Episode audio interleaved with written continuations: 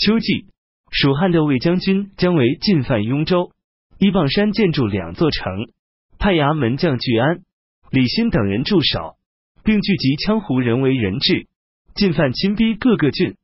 征西将军郭淮和雍州刺史陈泰进行抵御。陈泰说：“城虽然坚固，但离蜀国路途遥远而险阻，当会需要运送粮食。羌人怕姜维的劳役繁重，必然不肯依附他。如今围攻夺取城，用不着厮杀流血就可以攻克。他们虽有救兵，但山道险阻，不是行军打仗之地。”于是，郭淮派陈泰率领讨蜀护军徐志、南安太守邓艾进兵包围了城，切断了运输道路和城外流水。聚安等人出城挑战，陈泰却按兵不动。城内将士困窘不堪，仅靠分配的粮食和聚集起来的雪水度日。姜维率兵前来救援，出了牛头山就与陈泰的军队相遇。陈泰说。用兵之道，贵在不战而使人屈服。如今扼守牛头山，姜维没有了退路，就会成为我们的笼中之鸟了。于是命令诸军各自坚守营垒，不与姜维交战，并派人向郭淮报告，让郭淮快速向牛头山进军，截断姜维退路。郭淮采纳这个意见，进军讨水。姜维害怕了，迅速撤兵。聚安等人孤立无援，终于投降。郭淮于是向西进击各个羌人部族。邓艾说：“敌人撤离不远，或许还会再来，应该把各部军队分开驻守，以备不测。”于是留下邓艾的部队驻扎在白水北面。过了三天，姜维派遣将领廖化在白水南岸面向邓艾的部队结营扎寨。邓艾对各个将领说：“姜维如今突然返回，而我军人少，按照兵法，他应渡河来战。但是他们却不筑桥，这是姜维让廖化牵制住我们，使我们不能返回。而姜维必定从东面袭取陶城。陶城在白水之北，离邓艾驻地六十里。邓艾当天夜里就秘密出兵，直奔陶城。姜维果然渡河而来。”但邓艾先期到达，占据了陶城，因此得以不败。蜀军于是返回。兖州刺史林狐虞是司空王陵的外甥，驻扎在平阿。生就二人同时掌握重兵，单独承担淮南地区的重任。王陵与灵狐于暗地里策划，认为魏帝昏庸懦弱，受制于强臣。又听说楚王曹彪有智有勇，想要共同立他为帝。奉迎他到许昌建都。九月，灵狐于派他手下将领张氏到白马县与曹彪通了消息。王陵又派舍人劳京到洛阳，告诉他的儿子王广。王广说：“每当要干一番大事业，应该以人情世态为本。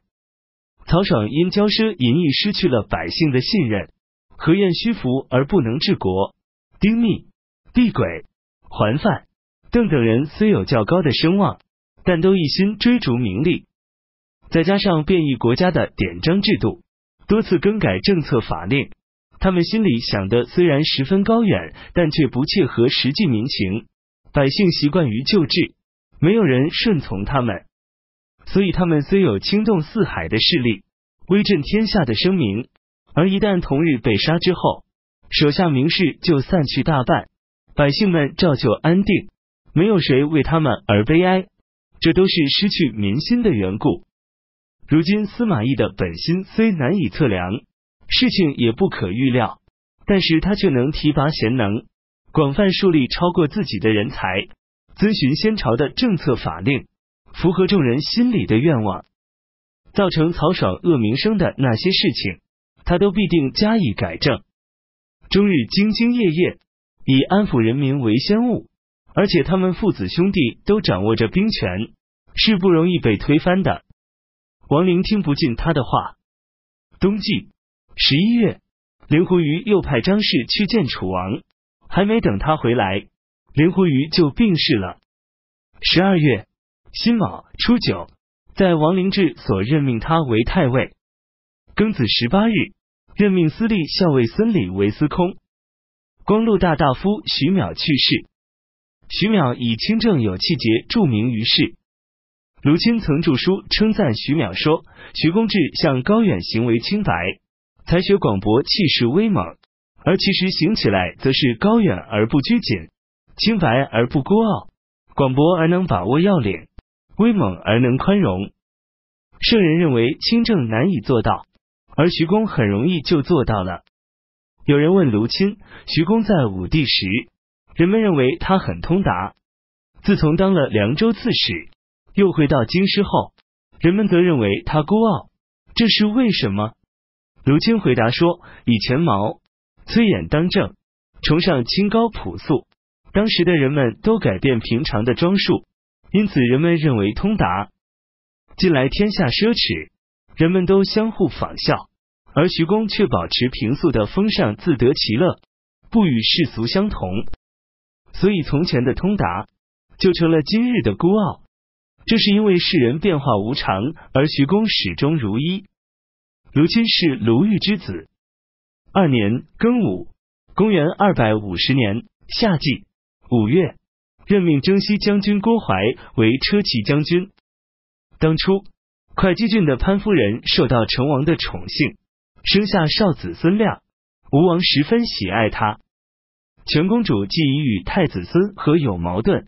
就想预先奉承结交孙亮，于是常常称赞孙亮之美，并把她丈夫之职权上的女儿嫁与孙亮为妻。吴王因鲁王孙霸结交朋党来陷害自己的兄长，所以心中十分厌恶他，就对侍中孙俊说：“子弟之间不和睦，臣下就会分党分派，这样就将出现像袁绍兄弟那样的失败，而被天下之人耻笑。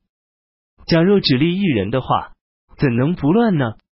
从此就有了废孙和立孙亮的意思，但在数年间仍然未拿定主意。孙俊是孙敬的曾孙。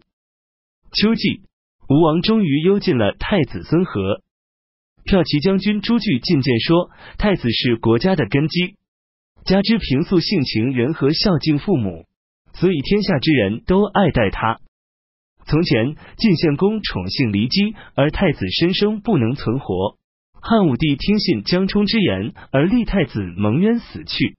我害怕太子不堪忍受其忧郁，到那时，您即使像汉武帝那样建立嗣子之功，恐怕也无可挽回了。吴王不听，朱据与尚书仆射屈晃率领各个文官武将，用泥涂头自行绑缚，连日到宫门跪求放了孙和。吴王登上白爵冠，见到他们，十分厌恶，就命令朱据、屈晃等人不许这样急匆匆的。吴南都陈政、武营都丞相各自上书直接进谏，朱据、屈晃也仍然坚持进谏不止。吴王勃然大怒，诛杀了陈政、丞相及其家族，又把朱据、屈晃带入殿中，二人仍然口谏不止，叩头流血。言辞声调毫不软弱，吴王下令各责打他们一百杖，又把朱据降职为新都郡丞，把屈晃罢官退居乡里，各个官吏因进谏获罪被诛杀流放的数以十计。吴王终究还是把太子孙和废为平民，迁居到故章县，又赐鲁王孙霸自杀，杀了杨竹，把尸体扔到江中，又诛杀了全季、吴安。孙琦都是因为他们与孙霸勾结，并诬陷孙和的缘故。当初杨竹年轻时很有名气，而陆逊认为他终究会毁了自己，并劝说杨竹之兄杨牧与他分家。杨竹出事，杨牧因多次劝阻告诫杨竹而得以免死。朱据还没有到达任所，中书令孙弘就奉诏书追上他赐罪。冬季十月。庐江太守乔郡人文钦佯装背叛，用以诱惑吴国偏将军朱毅，想要让朱毅亲自领兵来迎接他。朱毅知道他是诈降，就给吴王上奏表彰，认为不能迎接文钦。吴王说：“如今北方领土尚未统一，文钦想要归降我国，应该去迎接他。如果怀疑他是诈降的话，只要设计网罗他，发重兵加以防备就行了。于是就派遣偏将军吕据去率领二万人与朱毅一起到达北部边界。文钦果真不来投降了。朱毅是朱桓之子，吕据是吕范之子。十一月，大历景侯孙礼去世，吴王立其子孙亮为太子。吴王派遣十万大军进驻唐邑、图唐二县，以占领通往北部的道路。十二月甲辰二十七日，东海定王曹林去世。